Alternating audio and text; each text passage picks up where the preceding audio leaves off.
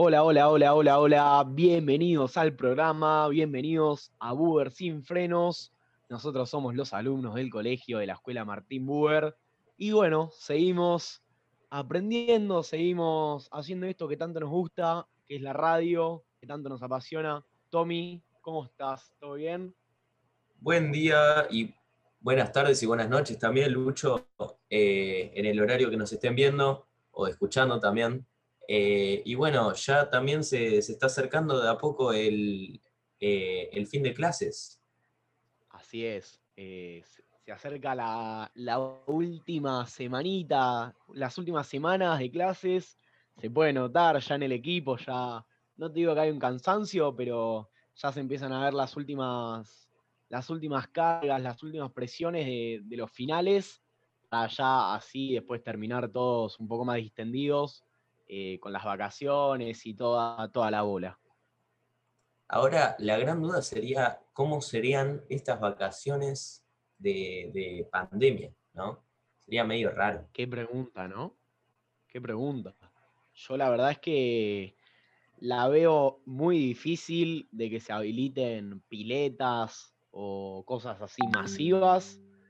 Eh, particularmente yo me estoy preparando psicológicamente para hashtag el manguerazo. Pero bueno, eh, hay que ver cómo se va dando, ¿viste? Capaz eh, habilitan la costa, pero no, no se sabe. La verdad es, es un futuro incierto ese tema. Así es, Lucho. Y bueno, ya dejámonos de, de rodeos y, y pasamos a, a, lo que venimos a hacer. Dale, dale, dale. Arrancamos con, con la primera persona del día. ¿A quién vas a presentar? ¿A quién nos traes? Bueno, hoy, hoy lo tenemos, como siempre, a Mati, siempre presente. ¿Cómo estás, Mati?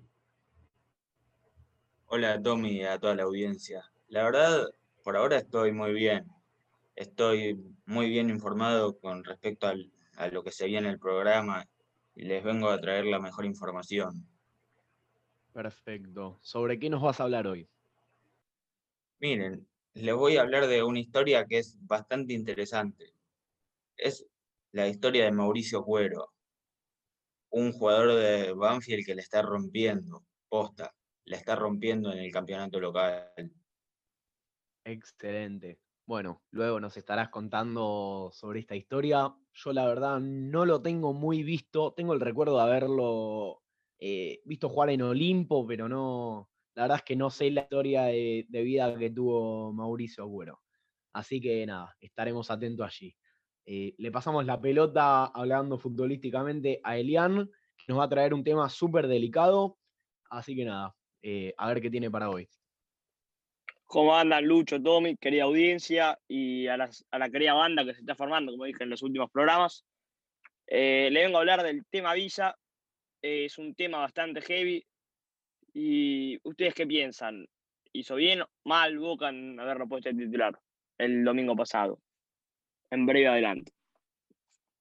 Bien, luego abriremos un espacio para el debate eh, sobre esta polémica eh, decisión institucional de Boca.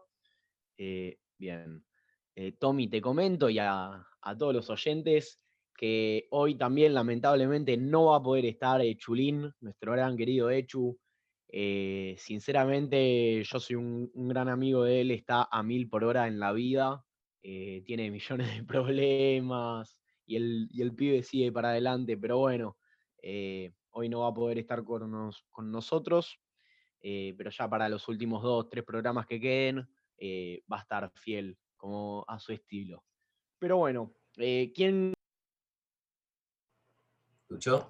Uepa, me motié. me motié, sepan disculpar. ¿Quién sigue, Tom, para, para, continuar con todo esto?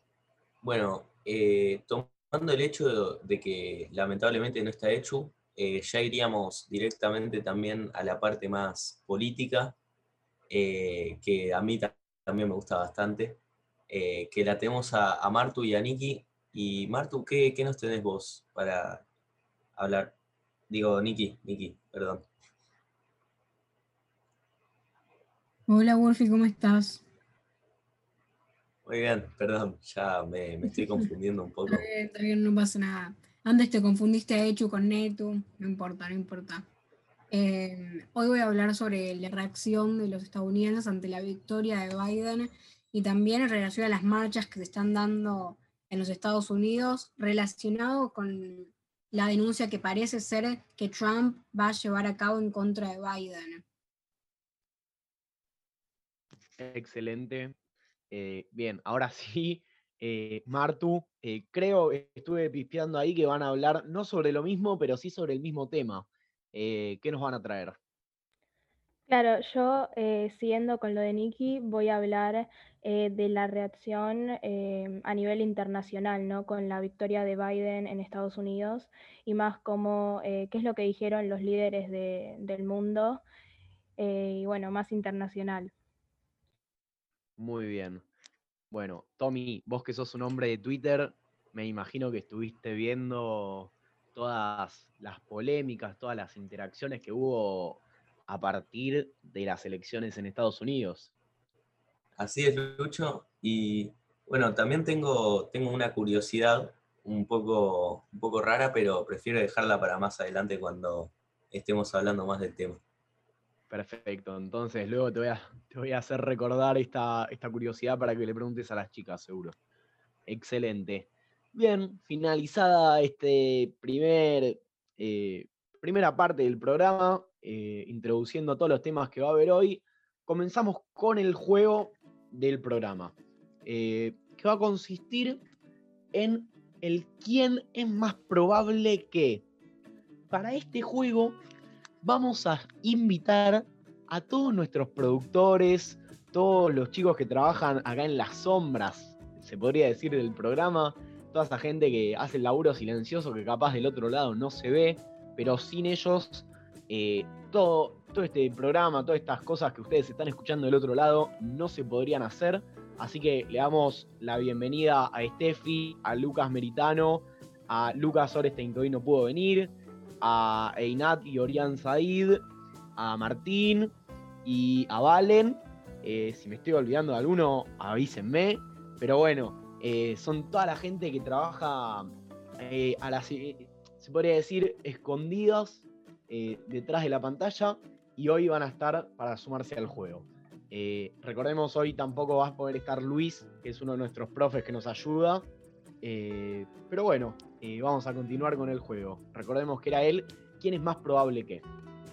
Eh, arrancamos con el primero. ¿Querés arrancar vos, Tommy, con el primer ejemplo? Eh, bueno, sí. El primer ejemplo sería estudié todo el día. ¿Quién es más probable de que estudie todo el día? Uh, creo que uno de los conductores aplica eso. Yo creo que la que más aplica a esto es Steffi, una de las eh, productoras. Se puede pasar semanas enteras estudiando sin parar. Yo la verdad es que comparto muy pocas cosas con Steffi. Eh, de las pocas clases que compartía era la de violín. Eh, e imagínense que para ella era una vida tocar el violín. Era, era parte de su vida era tocar el violín y estudiaba y era de las chicas que mejor tocaba el violín de la clase. Eh, no me quiero imaginar de las otras materias. Acá se, está agarrando la cabeza, no quiere ni hablar, pero bueno, eh, nos escribe por el chat diciendo que tienen razón. Está muy bien. Bueno, pasamos con la siguiente. Me parece que estamos todos de acuerdo, ¿no? Sí, A ver, Mati. Yo, yo la verdad no. Yo creo que Nicky es la que más estudia. También. ¿Nicky? Sí, sí, Nicky. Para mí puede ser Martu. Martu. Ah, bueno, tenemos. Pero se armó, un quilombito, ¿eh? bueno, creo que todas somos muy eh, aplicadas con la escuela. Está muy bien. Ya Gurfi nos están matando a nosotros, ¿eh? Pero bueno, vamos esquivando las balas. Pasamos al siguiente. Si me tendría que poner de ejemplo a mí, sería el menos indicado para esto, porque justo en el momento de estudiar soy un plomo. Pasa una mosca, pasa una mosca y me quedo mirando la mosca como, como vuela. Yo personalmente estoy en la edición con Gurfi todos los días eh, por el grupo del chat de la edición antes de una prueba. ¿Qué había prueba? Sí, Gurfi había por Ur- recordémosle al público que Urfi es de las personas más colgadas que conozco en este planeta Tierra. Eh, así que nada, bueno, ahora sí Bueno, pasamos y, a la y mamá, mamá, si estás escuchando esto, es todo mentira. Yo, yo estudio bastante. Qué grande. Bueno, para, pasemos porque si no, no terminamos más. Dice: ¿Quién es más probable que se quede dormido o dormida y no vaya al colegio? ¿Puedo tirar una fichita? ¿Me, me permiten?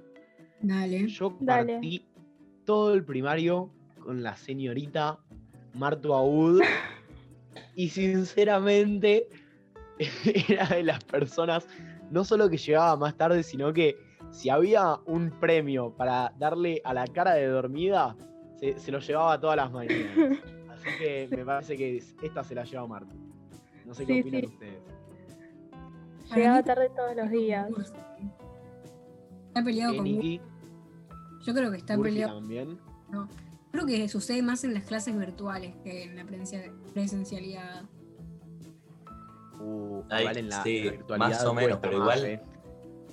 Eh, quedarme dormido solo pasó una vez, que me olvidé de ponerme el despertador y, y bueno, no me metí a una clase de Tanaj, pero fue, fue al mismo tiempo algo malo y algo bueno. Dormí un poco más, así que estaba bien. Está bien, puede Sí, pasar. yo algo que le agradezco a la escuela virtual, a las clases virtuales, es que puedo dormir más tiempo. O sea, me puedo levantar Eso. dos minutos antes y listo. Porque yo antes, tipo, para ir al colegio me tenía que levantar temprano porque si no, eh, nada, me ponían falta y, y nada, y me llevaba todo. Así es. Bueno, Yo, yo me Continuamos. levantaba como media hora antes. Ahora son ¿Media 10 hora? minutos. Sí, Sí, porque. pará, yo me levantaba una hora fue- antes. Y vivo a 10 cuadras del colegio. Pero bueno. A ver, eh, ¿querés continuar con la tercera, Tom? Eh, bueno, sería.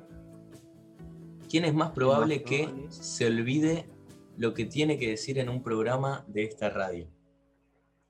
Yo creo que Wolfie también. Ah.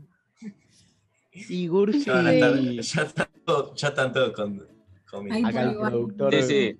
El, el Sí. productor salió con los tapones de punta por el chat.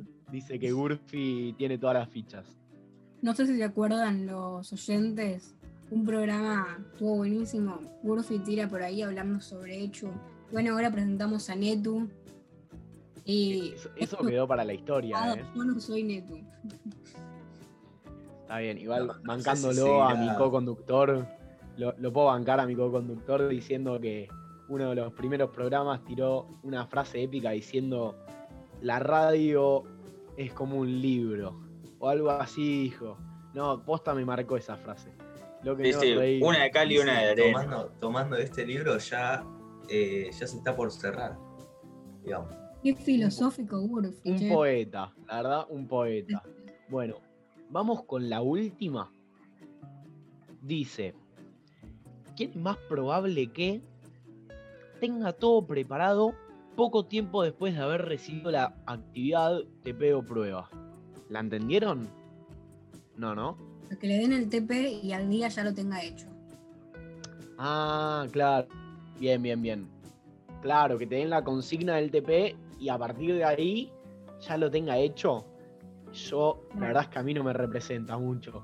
A mí menos. Pero- Yo dejo todo para último momento. No, Viene, también, viene también por el lado de la, de la productora, ¿no? Que se está riendo con, a- con auriculares. no, yo una Va vez. por ahí, por el lado de eh, Steffi. Yo una vez en, eh, creo que lengua, era acá en las clases virtuales, tenía un trabajo que era para entregar, ¿no? Y yo justo el último día de entrega, eh, la profesora me escribe, no entregaste el trabajo y que está muy mal. Y yo le dije, che, esperá, todavía no son las 12, así que todavía tengo tiempo para entregar. Eran como las 11 ya y tuve que terminar el trabajo rapidísimo, después lo entregué y con suerte raspando. Sustos que dan gusto, se podría decir. Eh, acá me están diciendo algo por cucaracha. Eh, no sé si lo, me animo a decirlo, ¿eh? ¿Ustedes qué dicen? ¿Lo digo o no lo digo? Me lo están marcando ahí. Decilo, Decilo, decilo. Dice, última opción. Si nos estás escuchando, ¿qué estás esperando para seguirnos en nuestras redes sociales? Arroba Uber sin frenos. O sea, ¿quién es más probable que vaya a seguir primero a la cuenta de Instagram? ¿Qué, qué estás esperando? Desde allá, desde el otro lado, a vos, pibe, piba, que nos estás escuchando, nos estás ahí haciendo el aguante desde el otro lado, vayan a seguirnos a nuestras redes. No entienden lo que se pierden, ¿eh? Posta. Hay, hay contenido de todas las cosas, encuestas, Hacemos memes. tipo highlights de, del, del programa también. Exactamente. Si, si ahora Tommy se equivoca o alguno se equivoca, tiramos ahí, nos cagamos de risa un rato. Nada, vayan a seguirnos que la verdad lo necesitamos. Pero bueno, eh, bueno, damos por finalizado el juego de hoy. Tommy, ¿qué te pareció? Bueno, la verdad me, me pareció bastante divertido y también yo creo que podría esto servir también como para, para que nuestros oyentes, ustedes, los que nos están escuchando, nos puedan como conocer un poco más. Claro, mostrarnos un poco, como- no diría más transparentes porque nosotros somos en general transparentes, eh, tratamos de transmitir mediante nuestras noticias, nuestras acciones, todo el tiempo ser transparentes, pero bueno, ya en el juego al estar un poco más distendidos y más, no digo cancheros, pero un poco más relajados, eh, se puede notar un poquito más, me parece a mí. Totalmente. Pero bueno, ahora sí, vamos a la cortina de los chicos de, de deporte y luego le vamos a dar la re bienvenida al programa. Así que nos quedamos con la cortina y luego vamos con ellos.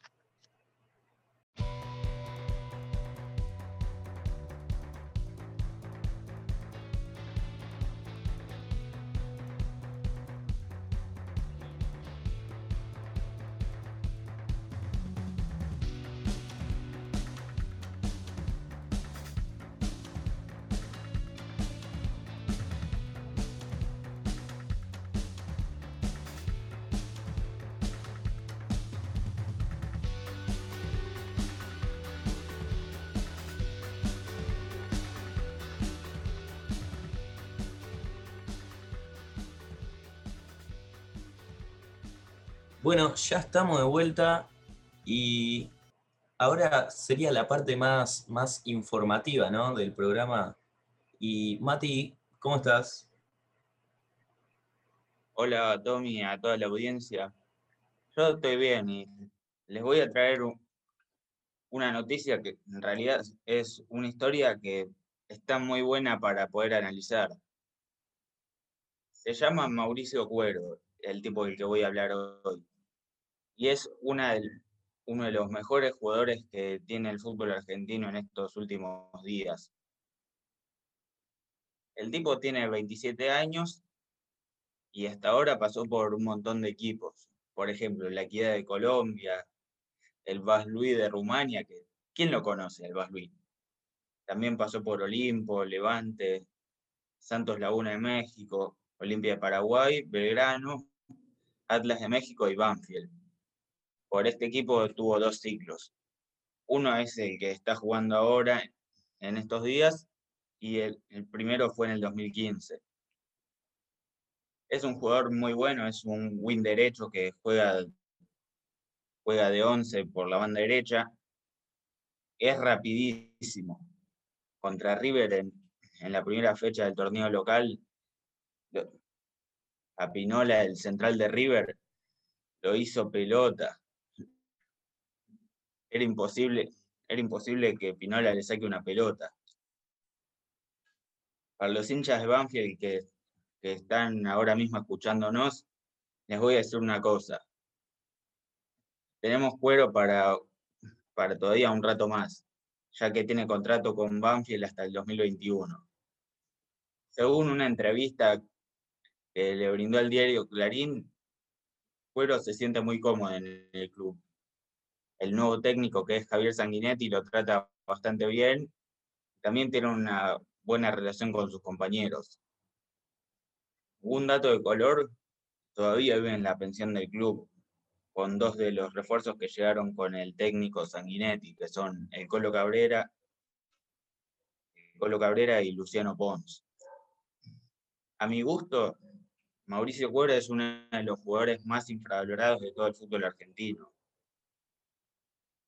Estuvo muchas veces acá en, en este país, pero nunca se lo valoró lo suficiente como para poder considerarlo un futbolista de un nivel muy alto.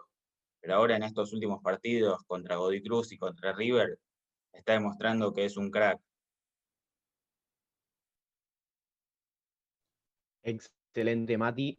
Eh, me quedo con el dato de que dijiste que sigue viviendo en la pensión Mauricio Cuero. Eh, es un dato que capaz no, no, lo teníamos mucho. La verdad, impresionante. Y te agrego, déjame agregarte algo más. Eh, tengo muy visto al jugador Alcolo Cabrera y a Lucho Pons. son los dos, jugaron en la B Nacional el año pasado. Uno viene de Estudiantes de Río Cuarto y el otro de, de Instituto, no, de San Martín, perdón. sí, sí, eh, San Martín de Dos Son dos jugadorazos. Vos seguro los viste, que te encanta eh, todo tipo de, fútbol, ya sea del ascenso, de primera. Pero la verdad es que yo lo fui a ver, fui a ver un partido en cancha Atlanta, que jugaban Atlanta contra estudiantes de Río Cuarto. La verdad que el Colo Cabrera eh, jugó solo, se repartió la mitad de la cancha solo, jugó la verdad una locura. Eh, quería agregar eso que me, encantó el detalle. Sí, sí, está haciendo un muy buen trabajo Sanguinetti en este equipo de Banfield. La verdad que sí, puso, puso el ojo en jugadores que capaz para los equipos de primera línea como River, Boca, Independiente, Racing, no, capaz no, no pusieron mucho el ojo en ese tipo de jugadores y Sanguinetti, como vos bien decís, eh, hizo un muy buen laburo. Eh, ¿Algo más para decir, Mati? No, no, nada más. Excelente. La verdad, muy linda historia, la de Mauricio Cuero, un jugadorazo. Eh, como vos decís, muy infravalorado. Así que muchas gracias y bueno, pasamos ahora sí al tema un poco más delicado, polémico, que nos va a traer Eli. Eh, ¿Cómo venís? ¿Cómo va Lucho, Tommy?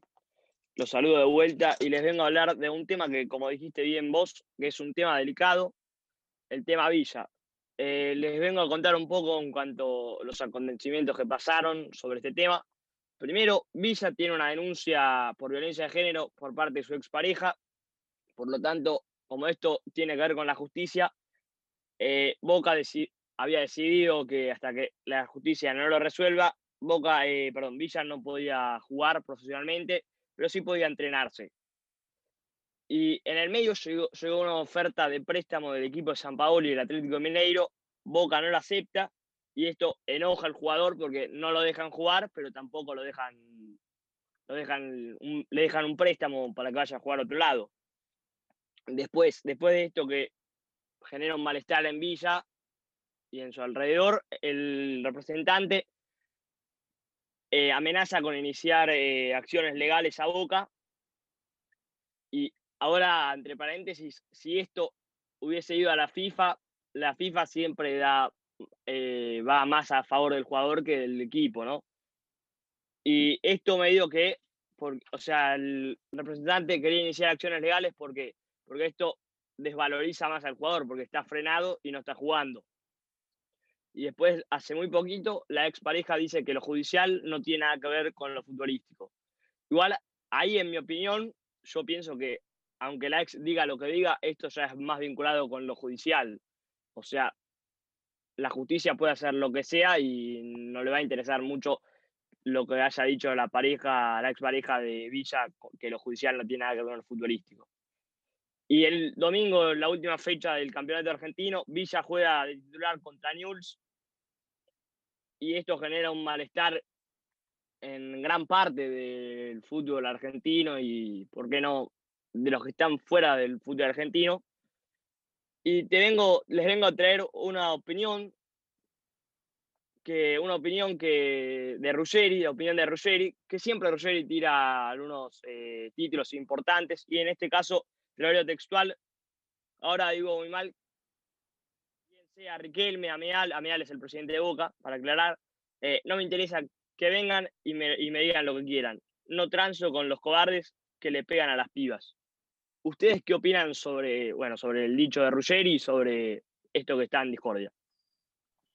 Eh, la verdad, eh, muy bien la, información que, que, nos trae Celi, siempre con mucho respeto, eh, como se lo merece este caso.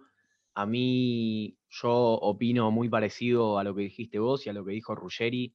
Me parece que, aunque la esposa, la ex esposa, perdón, eh, diga que lo judicial no tiene nada que ver con el trabajo, eh, uno ya sea futbolista, ya sea obrero, sea maestro de, de escuela, si uno tiene una causa judicial por violencia de género, tendría que dejar de trabajar y hasta que no se demuestre lo contrario, tendría que estar observado y súper alerta sobre el caso. Me parece una falta de respeto que primero Boca eh, como institución haya dicho eh, que se va a hacer cargo, que, no, eh, que el futbolista solo va a poder entrenar en el club y no va a poder jugar, y a los dos, tres meses de haber dicho esto y sostener esa postura, ya está jugando de nuevo titular. No me parece una actitud acorde al caso y al respeto que se lo merece.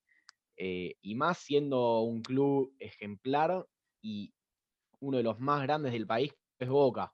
Así que, bueno, y te agrego un dato también que últimamente se está escuchando mucho, que se está implementando en muchos clubes el departamento, eh, si no digo mal, de violencia de género en los clubes, eh, que son personas que se encargan de que primero de manejar este tipo de situaciones y luego de ser eh, escuchadas adentro del club por si pasa algo así. Eh, si querés para el próximo programa, te, traigo una tarea, eh, traer esto, que creo que en Vélez se había hecho, firmar también contratos. Con Centurión. Con Centurión. Claro, con Centurión. Firmar contratos de que si vuelve a pasar un hecho así de violencia, directamente se le rescinde el contrato de una al jugador. Eh, y me parece una movida, la verdad, súper copada. Ese, dato no lo tenía y voy a traer más información. Voy a cumplir con la tarea. No, la verdad, no lo tenía ese dato. Y, aparte, como dijiste, te agrego algo más que cambia la imagen de la dirigencia. Porque si decís una cosa dos meses antes y ahora lo cambias, no sé qué va a poder van a hacer mañana, por así decirlo. La verdad es que muy, muy poco serio el manejo de, de Boca como institución. Pero bueno, ¿algún dato más sobre el caso? Eh, ¿Algo más para agregar? No, no. Eh, cumplí con la información que traje por ahora. Perfecto, Eli. La verdad, muchísimas gracias a vos, a Mati. Eh, muy buena la parte deportiva del programa de hoy.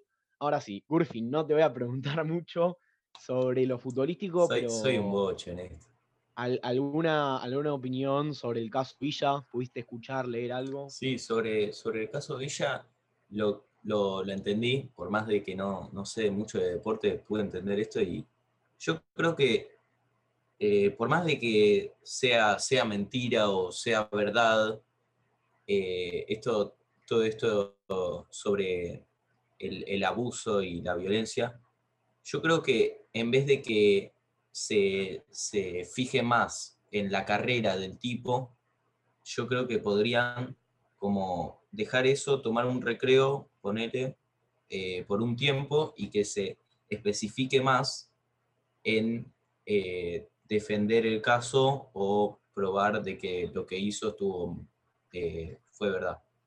Exactamente, sería más en vez de enfocarse en lo que involucra ser futbolista, estar concentrado en, partidos, campeonatos, Además, en vez de hacer todo eso, enfocarse más en, lo judicial y sobre el caso en sí. Sí, Eli.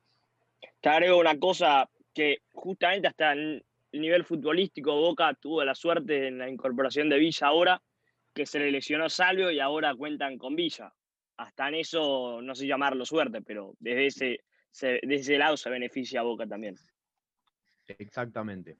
Aparte, eh, esperen, aparte piénselo de esta forma. Eh, si, si, él no se enfoca tanto en, el caso de este, puede también marcar su carrera como, como, futbolista. obviamente puede pasar que tras este hecho, la verdad que trascendental en su carrera, luego pueda bajar o no su nivel eh, adentro, adentro de la cancha. Pero bueno, eh, es un futuro incierto, lo veremos a medida que vayan pasando los meses eh, y todas las causas y, todo, pero bueno, ahora sí le damos un cierre a la columna de deportes. excelente. Bueno, recordemos que hoy no va a poder venir Echu porque, bueno, es un pibe que está a mil en la vida. Y bueno, ahora te doy la palabra, Tommy, para que le des eh, la cortina a las chicas. Bueno, en, instantes eh, vamos a estar con las chicas, vamos a estar hablando más de, de lo político y no se muevan de donde están, que en un ratito volvemos.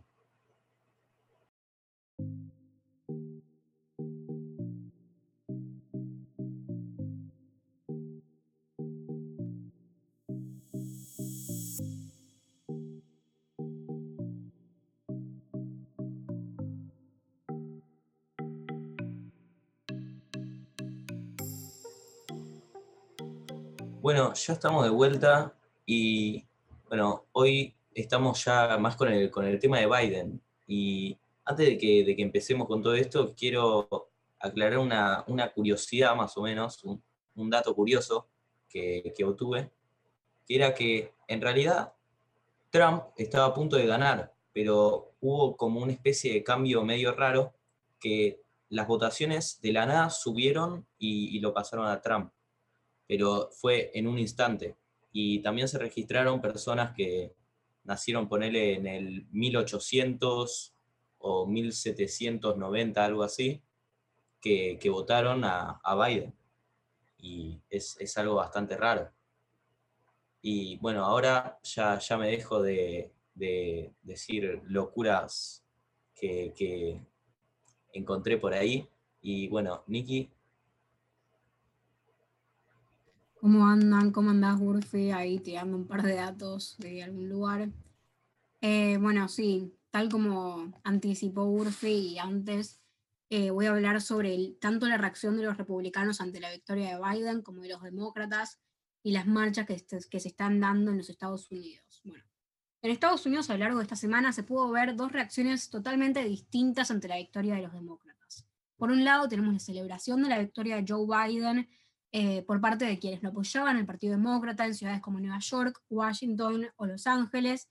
Pero no obstante, por otro lado, nos encontramos una frustración o enojo de parte de los votantes de Donald Trump ante la victoria de su oponente Joe Biden. A raíz de este enojo eh, de la gente, los partidarios que eh, perdón, los partidarios del presidente Donald Trump, se están reuniendo en varias ciudades a lo largo de los Estados Unidos para protestar alegando que la elección presidencial fue fraudulenta después de que se declarara como ganador a su rival demócrata Joe Biden. Igual que va a aclarar que no hay pruebas concretas de que esto haya sucedido, simplemente Trump alegando lo que siempre hace, dando cuentas de que no está feliz con, su, con la victoria de Joe Biden. También había dicho en Twitter hace unas semanas que no pensaba dejar la Casa Blanca. Eh, y es que creen que los medios, los partidarios, perdón, de, Donald Trump, creen que los medios masivos de comunicación dejan entrever su opinión en contra de este, de este político, por lo que sostienen que debido a que muchos civiles se basan en lo que los medios de comunicación dejan entrever, estos se basan en lo que en lo que los medios de comunicación dejan entrever para votar. Entonces los mismos lo que piensan es que los medios tendrían que dar otro mensaje eh, en relación a las elecciones.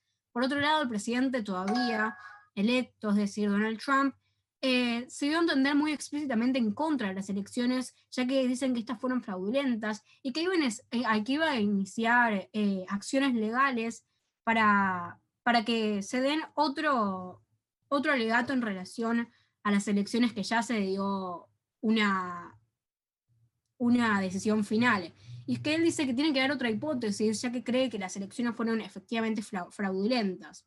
Pero muchos congresistas, congresistas republicanos no están de acuerdo con el hecho de que Trump lleve a cabo acciones legales en contra de Joe Biden, y es que si se, se prueba eh, legalmente y efectivamente que las elecciones fueran fraudulentas, eso quiere decir que también quienes fueron electos, es, decir, los congresistas que fueron electos, también dejarían su posición, porque ¿qué, quiere decir esto? Que si las votaciones o las elecciones de presidenciales en Estados Unidos fueron fraudulentas, las que son de los congresistas también lo fueron.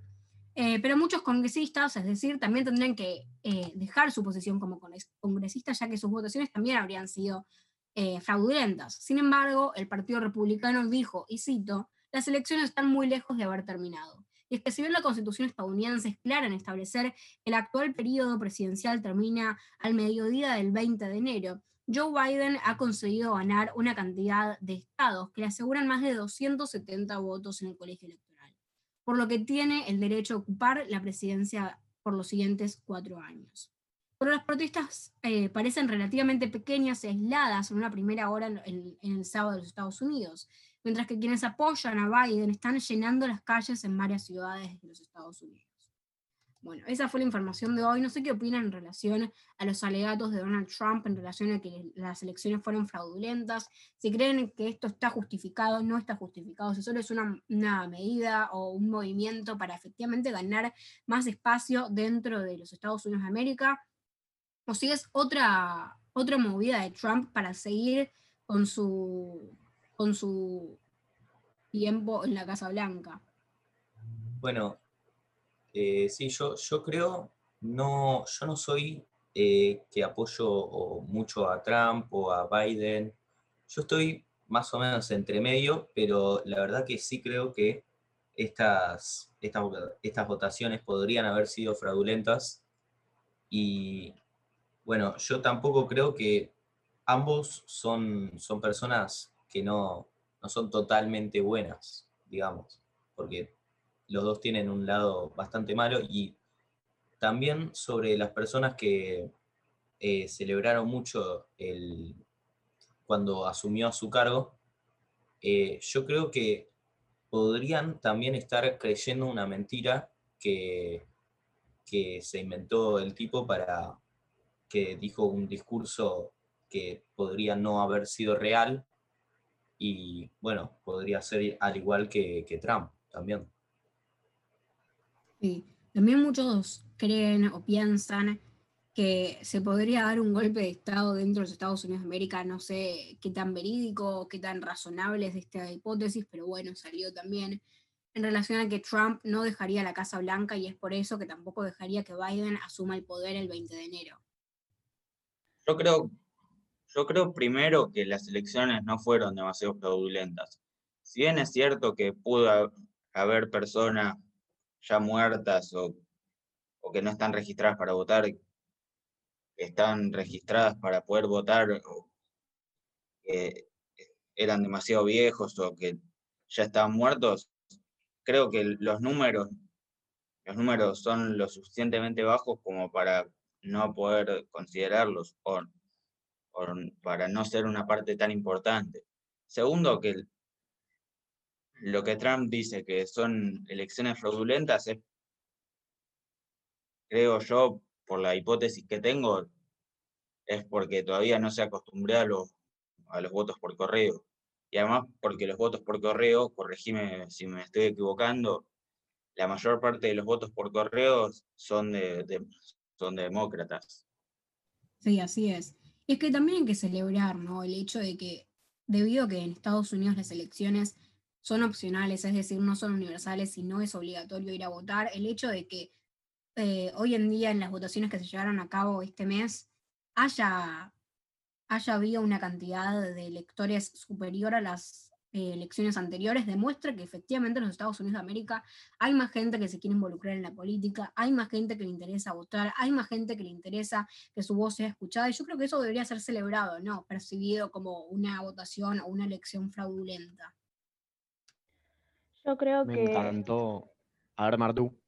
Sí, eh, a mí personalmente me sorprendió un montón la cantidad de votos que recibió Trump. O sea, yo pensé que no lo iba a votar tanta gente, porque con todo esto de la pandemia y cómo lo manejó, eh, se le estuvo, o sea, como que más personas dejaron de apoyarlo. Eh, y también me pareció como un poco no inesperado, pero como que al principio ganando Trump, ¿no? Y después, eh, de un día para el otro, empezó a ganar Biden, eh, aunque se esperaba igual que los votos por correo iban a ser más para los demócratas, eh, porque justamente se incentivaba a que voten por correo por la pandemia y justamente eran los demócratas los que querían votar por correo. se esperaba que la mayoría iban a ser para Biden. Em, igual fue como un cambio muy así, tipo, demasiados votos pero mm, no sé, igual personalmente no creo que el juicio eh, se lo dejen hacer, aunque creo que ya se empezó, lo iban a empezar, un juez dijo algo, pero no creo que Trump lo gane porque, o sea, Biden tiene suficientes votos como para ganar igualmente, o sea, por más que le descuenten los votos electorales, eh, tiene suficientes como para ganar igual. Y asimismo tampoco creo que del mismo partido de los republicanos eh, le dejen llevar a cabo las elecciones por esto que decía antes, porque si las elecciones fueron efectivamente fraudulentas, eh, las elecciones presidenciales, significa que también las, las, elecciones para los congresistas fueron fraudulentas de la misma forma, es decir, quienes ahora están ocupando de parte de los republicanos eh, en el Congreso bancas, también serían despojados de su posición, porque también, a fin y al cabo, fueron fraudulentas si seguimos con el razonamiento de que las presidenciales también lo fueron. Claro. Así es. Bueno, Nikki, muchas gracias. Ahora seguramente igual continuaremos acá charlando como debatiendo como lo venimos haciendo. Así que continuamos con el, con el tema. Martu. Bueno, hola a todos. Eh, bueno, yo ahora voy a seguir un poco con lo que habló Nikki, pero lo voy a enfocar en un tema más internacional. Eh, y voy a empezar con Alberto Fernández, ¿no? que por su parte realizó un tuit felicitando a ambos, Joe Biden y Kamala Harris, que es su vicepresidenta, y felicitó también al pueblo estadounidense por el récord de participación en las elecciones y dijo que esto era una clara expresión de la voluntad popular. La mayoría de los presidentes o líderes eh, felicitaron mediante Twitter, capaz lo hicieron también por privado, pero públicamente lo hicieron por Twitter. Eh, Iván Duque, por ejemplo, el presidente de Colombia, también lo felicitó diciendo que esperaba trabajar con ellos. Y bueno, así hicieron un montón de, presidentes como Sebastián, Piñera de Chile, Luis Lacalle Pou de Uruguay, Carlos Alvarado de Costa Rica, Pedro Sánchez de España, Justin Trudeau, no sé si se así el apellido, pero es el primer eh, ministro de Canadá, eh, Boris Johnson, el primer ministro de Gran Bretaña, eh, Boris Johnson dijo que Estados Unidos era su aliado más importante.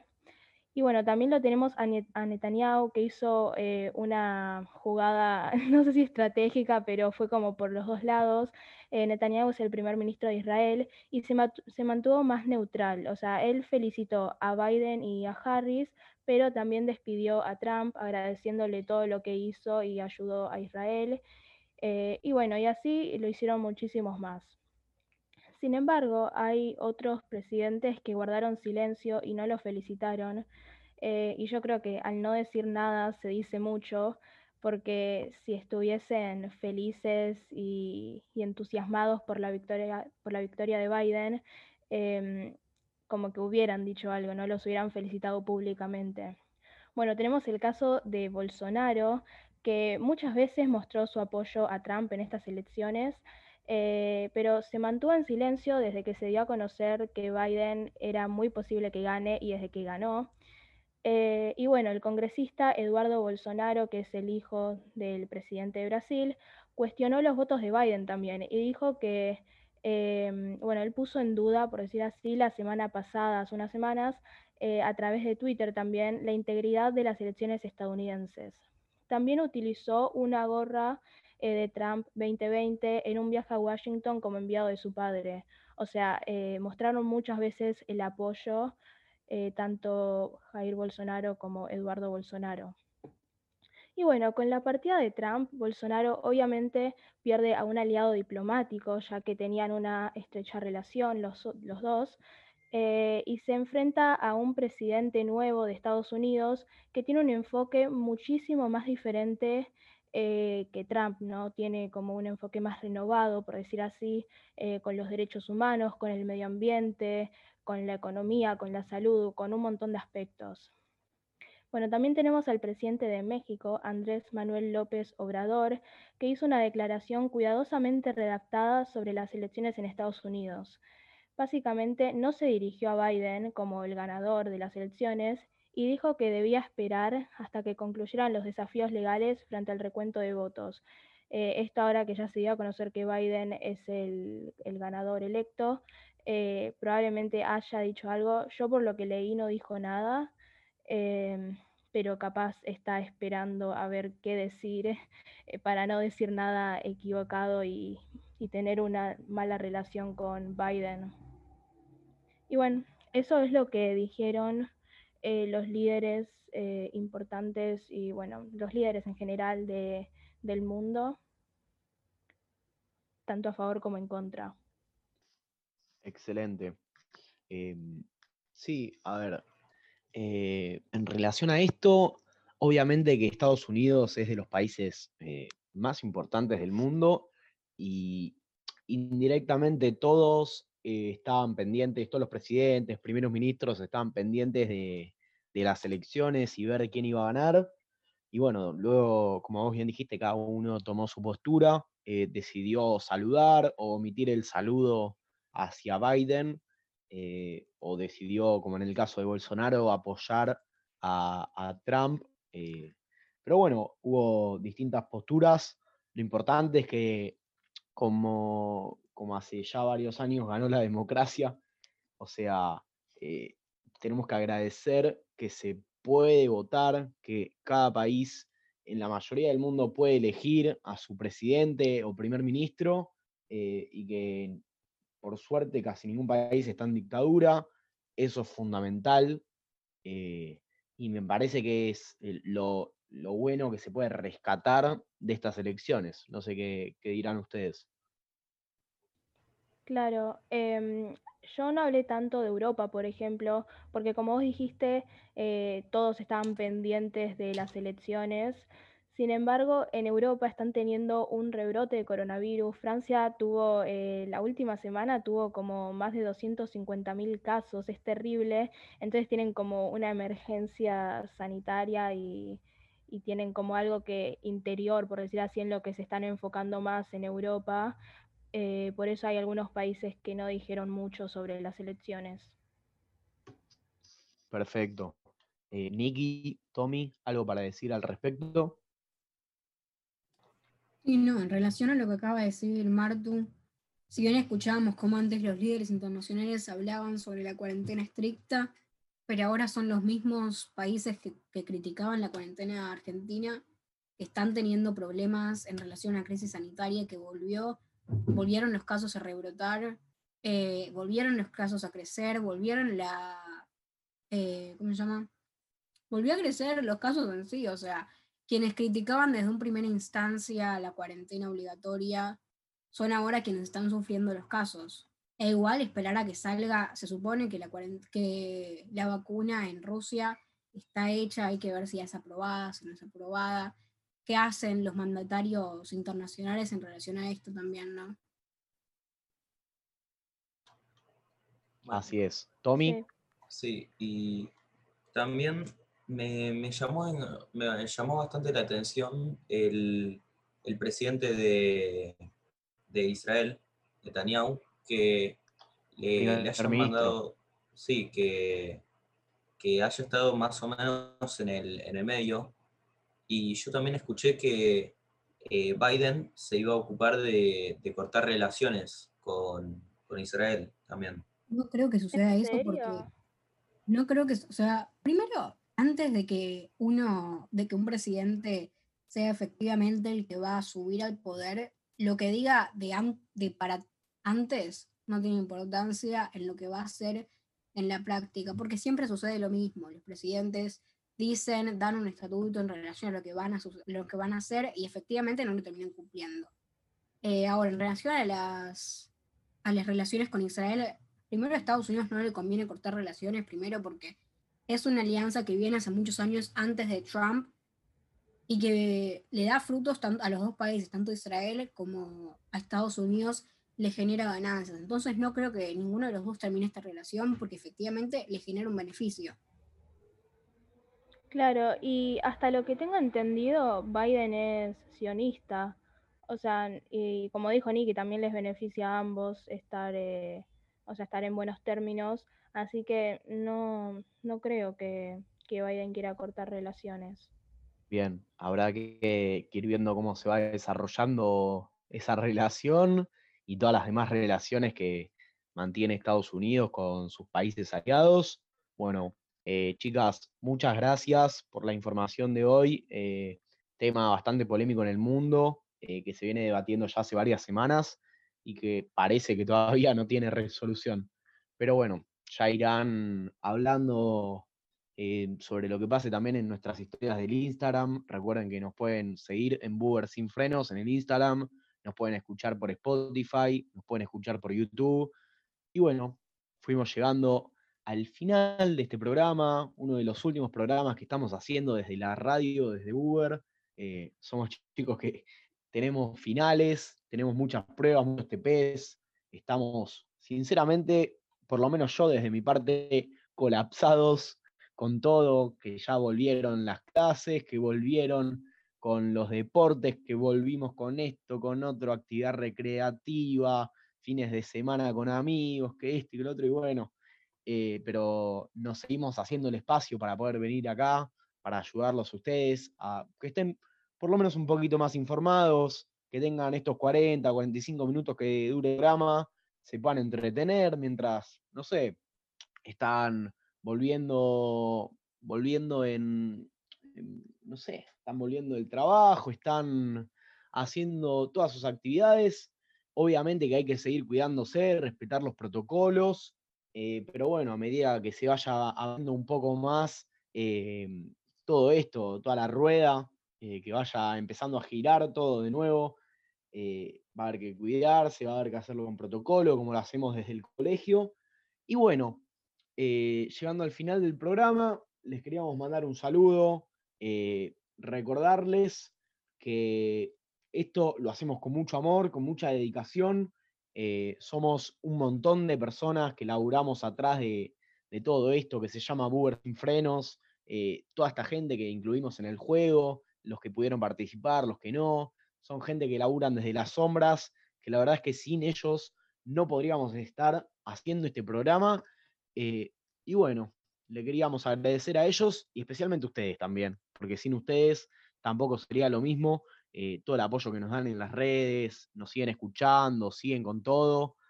Así que bueno, le vamos a dar un cierre al programa y nos estamos viendo en las próximas semanas. Los queremos un montón y les decimos chau.